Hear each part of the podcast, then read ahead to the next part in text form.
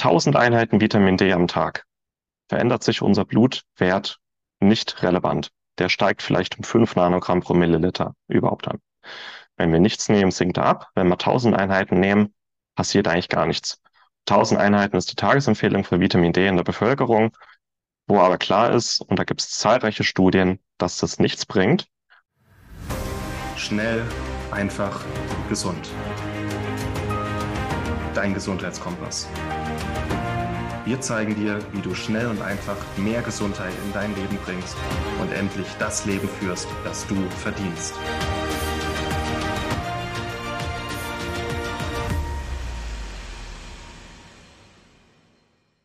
Hallo und herzlich willkommen zu dieser neuen Podcast-Episode oder YouTube-Video-Episode, je nachdem, wo du das Ganze anhörst oder anschaust. Wir haben wieder was ganz Besonderes für dich vorbereitet, denn wir haben in den letzten Monaten an was sehr, sehr Großem gearbeitet und das Extrakt dieser Arbeit in den letzten Monaten wollen wir dir jetzt mit den nächsten zwei bis drei Episoden hier auch mitgeben, denn wir haben eine Nährstofftherapie Masterclass gehalten. Da ging es rund um das gewaltige Potenzial, was in Nährstoffen steckt. Und da wirst du jetzt im ersten Teil einmal wichtige neue Studien von Martin Auswald vermittelt bekommen, ähm, viele Zahlen und ja Wirksamkeits auch Belege zu Nährstoffen, was sie machen können und wie sie unsere Gesundheit fördern und Krankheit auch vermeiden können. Und da steckt so viel Potenzial drin, so eine riesige Anzahl an Studien. Und darum soll es in der ersten Folge, sage ich mal, gehen. Und dann in den weiteren Folgen wirst du aber auch Erfahrungsberichte bekommen ähm, von auch der ähm, Dr. Konstanze Lose, die das Ganze mit uns macht. Und ich melde mich dann auch während der Episode nochmal mit einem kleinen Infoblog zu unsere neuen Weiterbildung. Aber jetzt würde ich erstmal sagen, rein in das Video, rein in die Information. Ich wünsche dir viel Spaß dann. Und ich würde gerne einfach mal mit ein paar Zahlen rein starten, was so das, das Potenzial ist, wenn man sich nur ein paar Nährstoffe anguckt. Wir sprechen immer wieder zwischen Mangel und also ungünstiger oder unzureichende Versorgung und wirklich Optimum. Also nicht nur ausreichende, sondern optimale Versorgung. Und wenn man sich mal die Studien anguckt, was das für einen Unterschied macht hinsichtlich bestimmten Nährstoffen, bestimmten Indikationen ähm, und das veränderte Risiko dadurch. Und dann merkt man auch, wie wichtig es ist, dem Körper die Nährstoffe zuzuführen, die er braucht, aber auch wirklich in einer optimalen Menge. Da wird der Martin dann auch noch ein bisschen was über die Tagesreferenzwerte und Tagesbedarf erzählen. Und ja, mit Omega-3, also da zeige ich euch gleich noch eine schöne Studie. Wenn wir einen Mangel beseitigen und wirklich einen optimalen Wert haben, dann verändert sich das Risiko für Herzinfarkt und Schlaganfall um 90 Prozent, also minus 90 Prozent Risiko. Ähm, und die Covid-19-Sterblichkeit sinkt um 75 Prozent. Und da gibt es eindeutige und schön geführte Studien. Ähm, Vitamin D, wenn wir, das war eine eine Meta-Analyse vom Deutschen Krebsforschungszentrum Heidelberg. Die haben wir hochgerechnet, wenn man die Bevölkerung in Deutschland, ich glaube im Schnitt um 1000 Einheiten Vitamin D besser versorgt, als es jetzt der Fall ist. Also 1000 Einheiten ist nicht viel, dass wir dann in Deutschland jedes Jahr 30.000 Krebstote verhindern könnten. Nur mit 30.000 Einheiten Vitamin D. Das ist nichts. Ähm, mit einer guten Vitamin D-Versorgung sinkt die Brustkrebssterblichkeit um 65 Prozent, das Demenzrisiko halbiert sich, das Risiko für Autoimmunerkrankungen halbiert sich. Wenn man da noch Vitamin K2 mit in die Rechnung ähm, einbezieht, da gab es eine große Studie, die, die Rotterdam-Studie, äh, eines der größten ähm, Studien im Bereich Vitamin K und Herz-Kreislauf-Gesundheit, haben wir minus 60 Prozent Risiko für plötzlichen Herz-Kreislauf-Tod. Und jetzt geht die Zeit los, jetzt ist November. Ähm, mit Omega-3 und Vitamin D sinkt das Risiko für Winterdepression um über 90 Prozent. Und es sind jetzt mal nur so einzelne Nährstoffe. Ähm, und was für die für einen Riesenunterschied schon machen können auf diverse chronische Erkrankungen oder auch Todesfälle. Und wenn wir dann mal überlegen, was passiert, wenn wir nicht nur einen einzelnen Nährstoff ins Optimum bringen, sondern den Körper insgesamt besser versorgen, dann bekommt man mal so ein leises Gefühl, wie mächtig Nährstofftherapie sein kann. Und da würde ich euch gerne jetzt ein paar Studien vorstellen, ein paar neuere und ein paar weniger neuere, die man eigentlich einfach kennen muss. Und das ist so eine der Studien, die den Zusammenhang zwischen dem Omega-3-Index und dem Herz-Kreislauf-Risiko ähm, Verbindung gebracht hat. Und es gibt da ähnliche Studien mit dem Omega-3-Index für Typ-2-Diabetes, für Demenz, für Autoimmunerkrankungen, für alles Mögliche. Und der Omega-3-Index ist der Anteil Omega-3-Fettsäuren in der Zellmembran, genauer gesagt in der Erythrozytenmembran. Und wir sehen sehr schön, dass alles über 7,3 Prozent, dass das so ein Punkt ist, wo das Risiko, krank zu werden, minimal ist. Und dass wir dann einen Unterschied ähm, auf das relative Risiko von minus 90 Prozent haben, wenn wir keinen unzureichenden, sondern einen optimalen Omega-3-Index haben. Und weil wir drei auch viel mit Omega-3 arbeiten, der Durchschnitt in der Bevölkerung ist bei zwei bis vier Prozent vom Omega-3-Index. Und ab so acht Prozent ähm, haben wir ein dramatisch geringeres Herz-Kreislauf-Risiko. Und das sind die Nummer eins Todesursachen, die wir aktuell in Deutschland haben. Herz-Kreislauf-Erkrankung kann man hier schon mal einen Riesenunterschied machen. Dann Omega-3 und Migräneanfälle. Und wer die Studie nachlesen möchte, habe immer die, die PubMed-ID oder die DOI mit reingetan. Das kann dann jeder auch gerne im Skript nachlesen. Eine Studie, die ähm, chronische Migränepatienten sich angeguckt hat, die haben im Schnitt zehn Migränetage im Monat. Und das waren Patienten mit therapieresistenter Migräne, wo Triptan und Co. nichts mehr gewirkt hat. Die eine Gruppe in Blau hat Omega-3 bekommen, die andere Gruppe hat ein Placebo bekommen. Und die Omega-3-Gruppe nach knapp vier Monaten ist die Omega-3-Gruppe von zehn ähm, Migränetagen im Monat auf durchschnittlich vier Migränetage im Monat runtergegangen. Nur durch Omega-3. Während in der Placebo-Gruppe, also ja, mit ein bisschen Fantasie sich ein bisschen was gebessert hat, aber in der Omega-3-Gruppe würde ich sagen 60, 70 Prozent weniger Migräneanfälle. Und wie gesagt, das waren therapieresistente Migränepatienten, wo sonst nichts mehr gewirkt hat. Also vielleicht auch mal die Idee, ähm, bevor wir die Menschen mit Medikamenten zudröhnen, Nährstoffe als grundlegendes Bedürfnis des Körpers erkennen, so wie wir Luft und Wasser und Liebe brauchen, auch eine gute Nährstoffversorgung vielleicht sogar als Primärtherapie in der Zukunft ansehen. Dann eine Studie über Vitamin D und das Typ-2-Diabetes-Risiko, die auch, ähm, die kam jetzt im letzten Jahr raus, die hat mich aus den, aus den Latschen gehauen. Da hat man Prädiabetikern drei Jahre lang ähm, beobachtet, drei Jahre lang die Vitamin D-Spiegel ähm, gemessen. Und man hat gesehen, dass die, die über diese drei Jahre hinweg einen Vitamin D-Spiegel von über 50 Nanogramm pro Milliliter hatten, ist die im Vergleich zu denen, die RKI würde jetzt sagen ausreichend, 20 bis 29, dass die mit einem guten Vitamin D-Wert ein um 76 Prozent geringeres Risiko hatten, dass sich aus dem Prädiabetes dann ein Diabetes entwickelt hat. Und die haben nur das untersucht und nur Vitamin D hat hier schon den ja, gigantischen Unterschied gemacht. Also RKI würde jetzt sagen bei 20 ausreichend. Ähm, wir suchen das Optimum und das wäre hier ein ganz gutes Beispiel. Dann Inositol, auch ein Vitalstoff, den die meisten vielleicht schon mal gehört haben, aber eher unterschätzen, den ich auch unterschätzt habe vorher. Hier haben Patienten oder Schwangere ähm, haben vier Gramm Inositol am Tag bekommen oder ein Placebo. Und die Inositol-Gruppe hatte ein ähm, Ohamas, die hatten allgemein bessere Glukosetoleranz, besseren Langzeitblutzucker, besseren Insulinspiegel und die hatten ein um 70 Prozent geringeres Risiko für Schwangerschaftsdiabetes. Nur durch Myoinositol. Das wäre in der Schwangerschaft eingenommen. Und Schwangerschaftsdiabetes, Schwangerschaftshashimoto, Schwangerschaftsdemenz, Schwangerschaftsrheuma hängt auch in erster Linie damit zusammen, dass der mütterliche Körper irgendwann so mit Nährstoffen ähm, unterversorgt ist, weil eben alles in das Baby reingeht, dass sich dann auch diese Krankheitsbilder entwickeln können. Und ähm, dass man auch in der Schwangerschaft eine Stillzeit hinsichtlich Fruchtbarkeit mit Nährstoffen viel bewirken kann.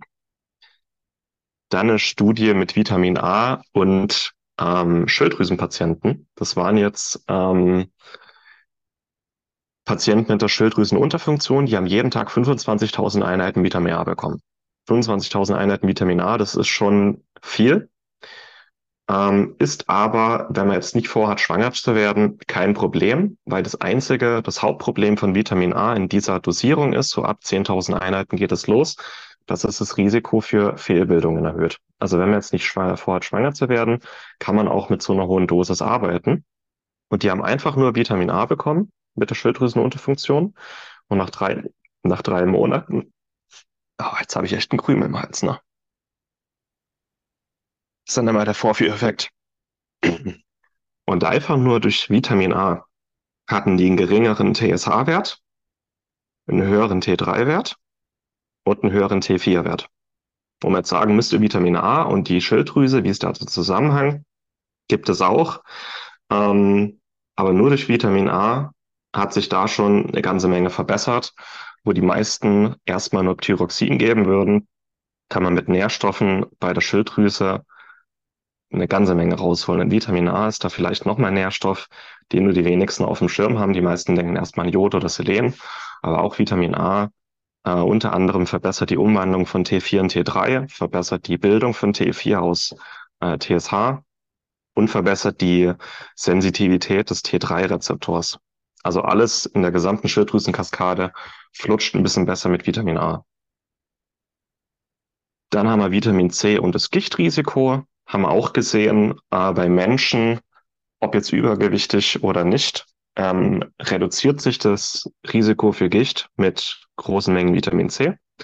Und wer das nachlesen möchte, das Gichtrisiko halbiert sich bei Menschen, die nicht ähm, stark übergewichtig sind und die mindestens 1500 Milligramm Vitamin C am Tag nehmen. Wo jetzt die meisten sagen würden, Vitamin C, Tagesbedarf 100 Milligramm, mehr braucht's gar nicht wo man klar sieht in der Studie, ähm, bei nicht übergewichtigen Menschen ziemlich klar, mehr hilft mehr. Heißt, mehr Vitamin C reduziert das Gichtrisiko. Und bei übergewichtigen Menschen reduziert sich das Risiko ab ungefähr 1000 Milligramm Vitamin C am Tag. Hängt auch damit zusammen, dass bei starkem Übergewicht der Körper ähm, mit viel oxidativem Stress, äh, Stress zu kämpfen hat und auch erstmal diese Mindestmenge Vitamin C nötig ist, um den oxidativen Stress auszugleichen, bevor das Vitamin C auch seine Eigenschaften hinsichtlich Harnsäure und Gelenke ausüben kann. Aber halbiertes Gichtrisiko nur mit Vitamin C, das hat mich auch zum Staunen gebracht. Hier noch ähm, zum Thema Vitamin C und Erkältungen, das bringt nichts. Gibt es auch ein paar ziemlich gute Studien, wo man Teilnehmern Vitamin C oder ein Placebo gegeben hat ähm, über den Winter. Also ich glaube, ab November oder Dezember haben sie das bekommen. Und dann hat man geschaut, wie oft sind sie krank, wie lange sind sie krank und wie viele schwere Krankheitstage haben sie. Und es waren, glaube ich, nur 300 Milligramm Vitamin C, die die am Tag bekommen haben. Ähm, die Vitamin C-Gruppe hatte nach 60 Tagen 35 Prozent weniger Erkältungen insgesamt 50 Prozent weniger Krankheitstage und 40 Prozent weniger schwere Krankheitstage. Also es ist, ich, ich lese es regelmäßig in der Zeitung, ähm, Vitamin C bei Erkältungen ist nicht erwiesen. Ja, ist doch erwiesen. Ziemlich eindeutig. Und jetzt würde ich gerne ein bisschen über die Referenzwerte schon mal einsteigen. Und Martin wird dann noch ein bisschen mehr dazu sagen. Es ist immer entscheidend, wenn man sich den Tagesbedarf von Nährstoffen anguckt, ähm, geht es hier um eine ausreichende Versorgung oder geht es um, die, um eine optimale Versorgung? Martin wird dann noch ein bisschen was zum, zur Triage-Theorie sagen. Also so, wenn der Körper einen Mangel hat oder knapp über Mangel an der Untergrenze, äh, Unterkante kratzt, dass Nährstoffe ja immer verschiedene ähm, Funktionen und Wirkungen haben. Und wenn der Körper gerade so von einem Nährstoff ein bisschen was hat, dann nimmt er diesen Nährstoff erstmal für lebenserhaltende Funktionen und am Ende erst für alles, was eher indirekt längerfristig für unsere Lebensqualität, für unser Immunsystem gut ist. Und das sieht man sehr schön am Beispiel Vitamin D. Das RKI sagt, ab 20 Nanogramm pro Milliliter haben wir einen ausreichenden Vitamin D-Spiegel und alles unter 20 ist nicht ausreichend. Und dann kann man auch mal ein bisschen herleiten, wie das RKI oder auch das, die DGE, wie die denken und wo die vielleicht ihre Tagesbedarf-Empfehlungen hernehmen. Ab 20 Nanogramm pro Milliliter Vitamin D im Blut sinkt das Risiko für Hüftfrakturen. Also gibt es eindeutige Studien. Ab 30 Nanogramm pro Milliliter sinkt das Risiko für Herz-Kreislauf-Erkrankungen. Ab 40 ist das Risiko für Infekte nur noch halb so hoch. Und ab 50 haben wir das minimalste Krebsrisiko und die maximalste Muskelkraft. Gibt es Studien an Sportlern. So. Also wir haben verschiedene ähm, ja, Bereiche, ab wann eine Wirkung von Vitamin D spürbar ist. Und das sehen wir mal, dass das RKI sagt, ab 20 ist ausreichend, dass quasi davon ausgegangen wird, dass Vitamin D nur für die Knochengesundheit wichtig ist, nicht fürs Herz-Kreislauf-System, nicht für die Immunsystem, nicht für die Krebsprävention, nicht für die Muskelkraft. Und so kommen auch unterschiedliche Referenzwerte zustande, weil man unterschiedliche ähm, ja, Anwendungen und Intensitäten von diesen Nährstoffen hernimmt. Wenn man ein Optimum haben möchte, dann peilt man einen Vitamin D-Wert von mindestens 50 an. Wenn man ausreichend versorgt sein möchte, um sein Risiko für Knochenbrüche zu minimieren und um Rachitis vorzubeugen, dann sind 20 ausreichend. Und dann ist auch mal klar, warum wir nicht von ausreichend, sondern von einem optimalen sprechen, weil also nur halb so hohes Infektrisiko bei 40, ich denke, damit können wir ganz gut leben. Das ist jetzt mal ein Beispiel Vitamin D. Ich hoffe, das war verständlich. Hey, ganz kleine Unterbrechung und schön, dass du schon bis hierher voller Aufmerksamkeit dabei warst und hoffe ich schon die Begeisterung für Nährstoffe auch aufgesaugt hast. Und ich habe eine kleine Ankündigung für dich, denn wir haben in den letzten Monaten an etwas Tollem gearbeitet, an etwas, was ja dir die Möglichkeit geben soll, dich mit dem Bereich Nähr- und Vitalstoffe noch weiter zu befassen und dort auch eine wirkliche Stärke aufzubauen, viel drüber zu lernen. Denn wir haben unsere Weiterbildung zum Nähr- und Vitalstoffcoach nun endlich rausgebracht. Sie ist jetzt zugänglich und dafür kannst du jetzt äh, folgende Möglichkeiten nutzen. Wenn dich das interessiert und du mehr darüber erfahren möchtest, dann findest du jetzt hier natürlich ähm, die Podcast-Audios oder Videos auch. Äh, die nächsten drei Folgen drehen sich nur um den Nähr- und Vitalstoffbereich. Und du kannst unten in den Show Notes oder im Link unter YouTube jetzt hier schauen. Da kriegst du einmal das komplette Video zur Nähr- und Vitalstoff Masterclass, woraus auch die Ausschnitte jetzt sind. Siehst du alles nochmal in der Gänze. Und auf der Seite findest du auch noch weitere Infos zum Nähr- und Vitalstoffcoach, zur Ausbildung, die ja über 60 Nährstoffe behandelt, die ähm, auch darum geht, wie Nährstoffe untereinander interagieren, wie sie mit Medikamenten interagieren, bei welchen Indikationen, das heißt auch Krankheiten oder Symptomen du sie einsetzen kannst. Wir werden darüber sprechen in der Ausbildung, wie du damit Coachingarbeit auch machen kannst. Wir werden rechtliche, finanzielle Dinge besprechen. Also das komplette Rundumpaket, was wir uns damals gewünscht hätten, als wir uns auf die Reise zum Mikronährstofftherapeut gemacht haben. Und mit dieser Weiterbildung zum Nähr- und Vitalstoffcoach wollen wir dir die Möglichkeit geben, Nähr- und Vitalstoffe wirklich professionell in deiner Coachingarbeit einzusetzen oder auch wenn du es wirklich einfach aus Interesse zu Nährstoffen machst. Und wie gesagt, den Link zur Masterclass findest du hier nochmal unten, zur kompletten mit der Fragerunde. Und du findest aber auch direkt den Link zur Infoseite zum Nähr- und Vitalstoffcoach. Da findest du alles Wichtige, ähm, Preise, wie das Ganze abläuft, was drin ist. Das kannst du da alles ganz in Ruhe anschauen, sowie das Buchungsformular oder auch ein kostenloses Infogespräch mit unserer lieben Maxi buchen. Das soweit zum Infoblog. Wir machen weiter mit dem Teil von Martin, mit den Studien zu Nähr- und Vitalstoffen. Ähm, ich habe noch ein Beispiel für Vitamin C. Tagesbedarf sind 100 Milligramm. Und das würde ich jetzt gerne auch noch mit Blutwerten erkennen, erklären. Ähm, die Studie hat es mal ganz schön gesagt, wie viel Vitamin C brauchen wir, um welchen Blutwert zu erreichen. Und die Tagesempfehlung von der DGE sind 100 Milligramm. Damit erreichen wir einen Blutwert von 55 bis 60 Mikromol pro Liter im Blutserum. So, diese 100 Milligramm sieht man auch sehr schön. Ab 100 wird die Kurve langsam flacher. Bis 100 steigt sie sehr stark an. Okay. Also alles unter 100 ist auf jeden Fall wenig. Ab 100 steigt es langsam an, sagt die DGE. Mensch, 100 scheint ausreichend zu sein. Ab 60 entfaltet Vitamin C seine antioxidative Schutzwirkung im Herz-Kreislauf-System. Und mit 100 Milligramm erreichen wir das gerade so. Wird eng. Ab 70 Mikromol pro Liter wird Vitamin C überhaupt erstmal in die Immunzellen aufgenommen. Also alles unter 70, erst ab 70 nehmen Immunzellen Vitamin C auf, weil sie sagen, okay, erst versorgen wir das Herz, dann sind wir dran. Und die beste Endothelfunktion, also unsere Blutgefäße, haben wir mit einem Blutwert von 90. Also mit 100 Milligramm würde man sagen, ausreichend versorgt. Aber da haben wir noch nichts über das Immunsystem und nichts über das Endothel. Und mit einer gesunden Ernährung, mit mehreren Portionen Obst und Gemüse am Tag, erreichen wir einen Blutspiegel von 80. Also 90 erreichen wir eigentlich nur, wenn wir wirklich sehr, sehr, sehr viel Obst und Gemüse essen oder zusätzlich ungefähr 300 bis 500 Milligramm ergänzen. Eher 500 bis 1000.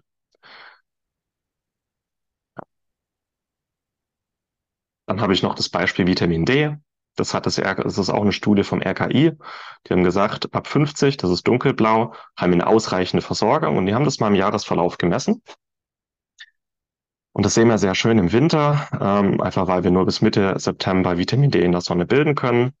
Ähm, haben wir im Winter ähm, eine ausreichende Versorgung, also 20 Nanogramm pro Milliliter, bei etwa 15 Prozent der Bevölkerung und 85 Prozent der Bevölkerung ist in einem Defizit. Im Sommer sehen wir dann, dass etwa 70 Prozent der Bevölkerung ausreichend versorgt ist, aber auch nicht alle, weil nicht jeder ist auch im Sommer ausreichend draußen und wer draußen ist, ähm, nutzt gerne Sonnencreme. Aber hier sehen wir sehr schön, wie sich das im Jahresverlauf ändert und dass selbst im Winter 85 Prozent in einem starken Mangel sind und diese min mindestens diese 20, gerade so 20 Prozent der Leute erreichen, was nicht viel ist. Und dann gucken wir uns mal an, dann wird empfohlen, 1000 Einheiten Vitamin D am Tag zu nehmen. Und das ist eine Studie, die hat untersucht, wie hoch steigt der Blutwert, abhängig davon, wie viel Vitamin D ich nehme. Die äh, Studienteilnehmer hatten einen Ausgangswert von etwa 75, das sind 30 Nanogramm pro Milliliter. Und wenn ich jetzt das Ziel hätte, auf 50 zu kommen, einfach damit mein Körper optimal versorgt ist, mit 1000 Einheiten Vitamin D am Tag verändert sich unser Blutwert nicht relevant der steigt vielleicht um 5 Nanogramm pro Milliliter überhaupt an. Wenn wir nichts nehmen, sinkt er ab. Wenn wir 1000 Einheiten nehmen, passiert eigentlich gar nichts. 1000 Einheiten ist die Tagesempfehlung für Vitamin D in der Bevölkerung, wo aber klar ist, und da gibt es zahlreiche Studien, dass das nichts bringt und dass das nicht nennenswert die Blutwerte verändert. Ab 2.000, 3.000 Einheiten am Tag bewegen wir uns in diesem Bereich und wir sehen bei 5.000 bis 10.000 Einheiten, dass wir da einen Blutwert von, muss man umrechnen, ähm, Nanomol pro Liter durch 2,5 teilen. Hier sind wir im Bereich 80 Nanogramm pro Milliliter. Hier sind wir im Bereich mh, hm, 60. Ne? Also mit 5.000 bis 10.000 Einheiten haben die meisten Menschen den gesunden Blutwert. Mit 1.000 Einheiten passiert gar nichts. Und deswegen ist es auch gut, ähm, auch in der Nährstofftherapie individuell mit den Leuten zu arbeiten, zu schauen, was sind die Blutwerte, was ist das individuelle Bedürfnis ähm, und was ist der tatsächliche Tagesbedarf, um das Optimum zu erreichen. Darauf ähm, möchten wir mit der Nährstofftherapie anzielen. Also ausreichende Versorgung ist nicht optimale Versorgung. Und die Referenzwerte für die meisten Nährstoffe ist die Mindestaufnahme für grundlegende biologische Funktionen. Also Vitamin C, 60 bis 100 Milligramm, ist das Minimum, um kein Skorbut zu bekommen. Jod das, äh, was da das Tages, äh, die Tagesempfehlung für Jod, ist das Minimum, um keinen Kopf zu bekommen.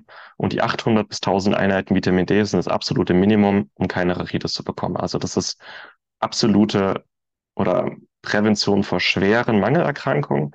Aber das Optimum ähm, ist nochmal ein anderes. Ja, und Nährstofftherapie zielt auf eine optimale Versorgung ab und Menschen zu mehr Gesundheit zu verhelfen, nicht nur auf eine ausreichende Versorgung. Also wenn die DGE schreibt, Deutschland ist kein Vitaminmangelland, kann ich dazu sagen, die Studien sagen was ganz anderes und die Praxis sagt dazu auch was ganz anderes. Deswegen finde ich das sehr ähm, ja, schade, dass immer noch leider so eine ähm, Aufklärung betrieben wird, die weiter an den Menschen vorbeigeht, denen wir gerne gesundheitlich helfen möchten. Hey, schön, dass du bis zum Ende mit dabei warst und ich hoffe, du hast wieder wertvolle Informationen und auch Lust auf Nähr- und Vitalstoffe bekommen, dich da noch mehr zu vertiefen. Und nochmal die kleine Erinnerung, du findest jetzt unten alle Infos zu unserer Weiterbildung zum Nähr- und Vitalstoffcoach. Schau dir jetzt unbedingt mal rein und informier dich. Vielen Dank, dass du dabei warst. Hole dir unter www.schnelleinfachgesund.de slash newsletter noch mehr Gesundheitstipps zu dir nach Hause. Dir hat die Folge gefallen? Dann lass uns gerne eine 5-Sterne-Bewertung da, damit mehr Hörer auf uns aufmerksam werden und von dem Wissen profitieren.